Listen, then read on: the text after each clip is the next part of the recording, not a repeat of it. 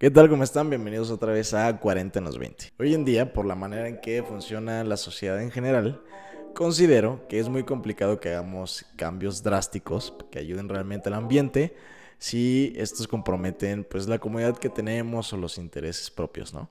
¿A qué me refiero con esto? Pues a cosas como que si tienes un coche, no vas a dejar de usarlo por usar bicicleta, aunque probablemente con la bicicleta llegues más rápido a tu destino porque vas a evitar el tráfico, pero ir en coche implica ir bajo techo, que no te dé el sol y traer aire acondicionado. Al hecho de que no cambiamos nuestra dieta porque, pues, ¿cómo vamos a dejar de comer carne? Y puede ser inclusive un poco más costoso el volvernos veganos, ¿no? Y ese tipo de cosas. Dicho esto, pues he tratado de investigar justamente propuestas que no comprometan tanto el estilo de vida que tenemos hoy en día y di con un concepto que me pareció interesante este, que no, justamente lo que propone no es que dejemos de consumir las cosas, sino el cómo cambia la concepción de los productos que ya consumimos. Pero antes de entrar en ese tema, les explico un poquito cómo funciona ahorita todo el tema del consumismo y las empresas y el modelo económico. Básicamente, el modelo económico de la mayoría de las empresas hoy en día está basado en que consumamos lo más posible, ¿no? Tiene sentido. Entre más compremos sus productos, más va a ganar esa empresa. Pero esa idea y ese modelo hace que este, el proceso del producto sea de manera lineal, o sea, tiene un inicio y un fin. Inclusive eso hace que estén diseñados, todo lo que consumimos esté diseñado a tener una vida útil determinada. Entonces, ¿a qué me refiero con que está diseñado de manera lineal? Básicamente, pensemos en nuestro teléfono celular. Nuestro teléfono celular, el proceso que lleva para que llegue a nuestras manos es, pues primero que nada, la extracción, la extracción de los materiales con, con los que se hace, la fabricación del producto, después es el reparto, la logística, la compra y este, al momento que sale un producto nuevo, en lugar de, pues no sé, modificar el teléfono para que tenga lo más nuevo, se vuelve obsoleto y terminamos comprando uno nuevo. Entonces eso va provocando como más basura, ¿no? Porque dejamos un teléfono que podría seguir funcionando perfectamente, pero como ya salió el nuevo diseño, o el nuevo teléfono, o el nuevo modelo, pues lo cambiamos y lo tiramos, ¿no? Inclusive, no sé si han notado que cada vez es más frecuente ver modelos nuevos de teléfonos o que las empresas saquen justamente modelos este, más nuevos del teléfono que traemos ahorita, pasa con los coches, pues básicamente con todo lo tecnológico, puede ser con los pianos, con los refrigeradores también pasa, entonces cada vez es más constante como esta creación de nuevos productos para que haya cambios más rápidos, bueno, que nosotros como consumidores cambiemos más rápido y compremos más y más y más de lo que están sacando las empresas, ¿no? O si eres de las personas que este, no, no tiene esta necesidad de cambiar su teléfono o su carro cuando sale uno nuevo, y dura mucho tiempo con, con, el aparato que tiene. Primero que nada, felicidades. Y segunda, pues probablemente con el tiempo empieza a notar que tu teléfono se hace más lento, deja de tener ciertas funcionalidades o que tu carro después de cierto año, después de ciertos años de uso, empieza a darte más problemas con el motor, con los frenos, empieza a marcar ciertas lucecitas, este, o tu refri empieza a tener problemas después de los tres años porque ya no congela bien o ya no hace los hielitos, no sé. Básicamente empieza a notar que el aparato que estés usando deja de funcionar como funcionaba al principio después de determinado tiempo bueno, esto es parte de todo este modelo de consumo que tienen las empresas hacia nosotros. Seguramente han escuchado el concepto de obsolencia programada. Y si no lo han escuchado, les explico. Como les mencionaba, pues la idea es que consumamos. Pero pues no podemos seguir consumiendo, comprando cosas, si tenemos un buen producto que dure toda la vida. Entonces, yo como empresa lo que hago es que lo que te voy a vender está determinado, bueno, está diseñado para que te dure solo cierta cantidad de tiempo o cierta cantidad de usos, ¿no? Por ejemplo, siguiendo con, el teléfono celular, digo, y doy tanto el ejemplo de los teléfonos porque pues es como lo que tenemos más palpable, ¿no? Pero pasa mucho, eh, específicamente con iPhone, que conforme se van haciendo actualizaciones de software, perdón, la pila se hace más, eh, dura menos, el teléfono se hace más lento, se empieza a trabar. Por ejemplo, si tienes un iPhone 6, probablemente no funcione como está funcionando un teléfono ahorita y ni siquiera es por el procesador, sino porque las actualizaciones lo van haciendo más lento. Este, pero eso no solo es con la tecnología, pasa por ejemplo también con la ropa, todas estas como empresas de moda rápida, H&M, Zara, toda la gente compra en Shane, eh, están diseñadas para que duren, no sé, 10 lavadas y ya de ahí empiezan como a hacerse hoyitos o empieza a despintarse, porque el producto está hecho para que dure poco y tengas que comprar otro. Y al final esos son ejemplos justo que, que entendemos más y están más palpables, pero realmente si nos ponemos a investigar o analizar, así es como funciona ya todos los productos que compramos. Digo, desde los de higiene personal, como los cepillos de dientes, pues las brochas acaban más, más rápido.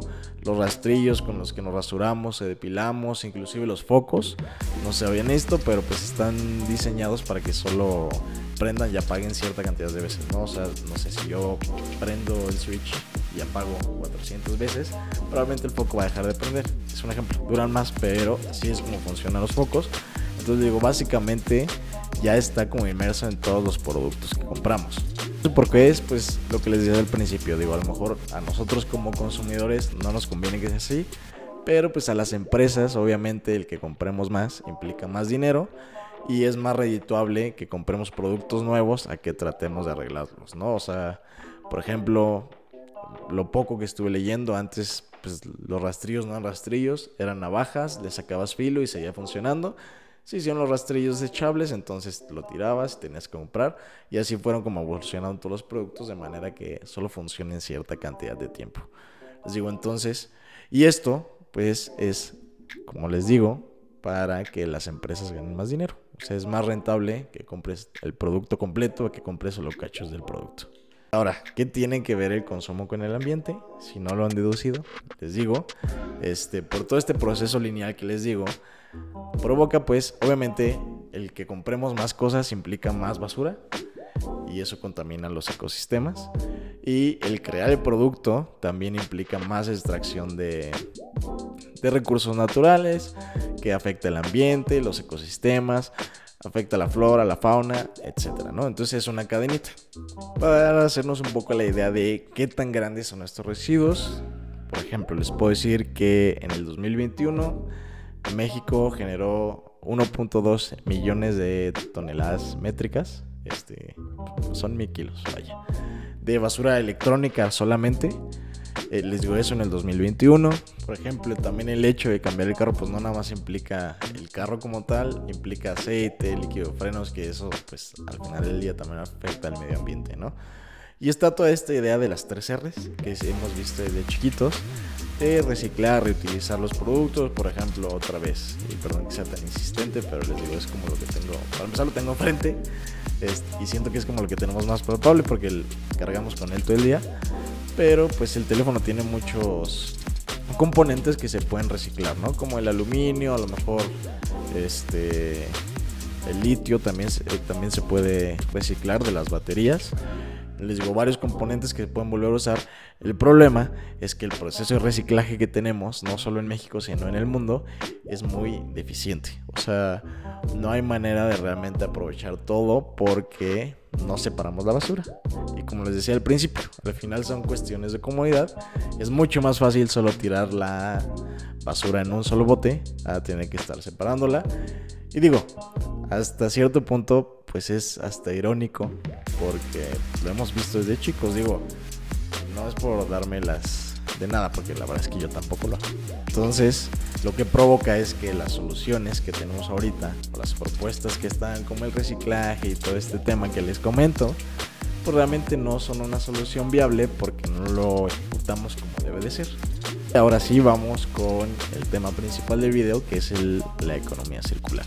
Interesante de esto, que era lo que les decía al principio, no propone como tal que dejemos de consumir, sino que cambiemos la manera en que consumimos, ¿no? Que tiene que ver obviamente desde el modelo económico de la empresa, la concepción del producto y cómo es que va a tener utilidades la empresa de ese producto, ¿no? Entonces la idea de la economía circular es que al momento de tú crear un producto, lo crees de manera en la que el resultado final no sea tirar el producto completo y comprarte el nuevo, sino que el mismo producto que ya estés haciendo le puedas seguir ganando de manera que no lo tengas que tirar. Por ejemplo, este, hablemos de un refrigerador. En lugar de decir como, ah, bueno, el refri no sirve, yo lo diseño desde el principio para, bueno, si hay actualizaciones en el refri, no sé, que enfríe más rápido, que enfríe más de lo que este, de lo que enfría ahorita o que tenga más espacio, en lugar de hacer yo un refri nuevo, este, hago un refri en el que le pueda quitar y poner piezas para que esté siempre actualizado, ¿no? ¿Y qué es lo que va a provocar esto? Pues básicamente, en lugar de tirar todo el producto, pues lo que hago es este, que reduzco mucho la cantidad de residuos que, produce el, producto que yo pueda comprar, ¿no? Si es una computadora, por ejemplo, en lugar de tirar toda la computadora para que tenga mejor resolución la pantalla, bueno, porque la nueva tiene mejor resolución o va más rápido, pues a lo mejor la que tengo ahorita solo le cambio el procesador, le pongo la pantalla nueva, pero eso yo como empresa lo diseño desde el principio para que sea factible hacer eso y se pueda hacer eso. O sea, no que tenga que ir yo al tianguis de la tecnología y la abran ahí como a ver qué hacen, ¿no? O sea, yo como, como empresa lo diseño desde el principio para que haya esta disponibilidad de poder cambiar las piezas nuevas para que esté actualizado el producto que compraste hace 10 años. Y ahorita hay empresas que estén trabajando así, pues sí, de hecho es la empresa, bueno, creo que ahorita es la empresa más, más rica del mundo o la que más vale, que es Tesla. Este, lo que hace Tesla como tal, si ustedes se fijan por ejemplo en los carros, cuando sale un modelo nuevo, pues ya todos traen pantallita, ¿no? Y luego tienen el Android Auto y el Apple CarPlay, donde pues conectas el teléfono y se ve la pantalla del teléfono en el carro. Pero pues resulta que modelos anteriores no puedes hacer eso a menos que lo lleves justo a un tianguis de autos donde le cambien la pantalla y hagan eso, porque directamente en la agencia no lo puedes hacer, ¿no?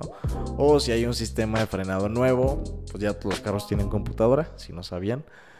Este, entonces el sistema de frenado pues ya está programado en, en, la computadora del auto, pero no lo puedes actualizar en la agencia, entonces tienes que llevar a otro lado para que lo hagan, pues ahí cosa chueca, ¿no?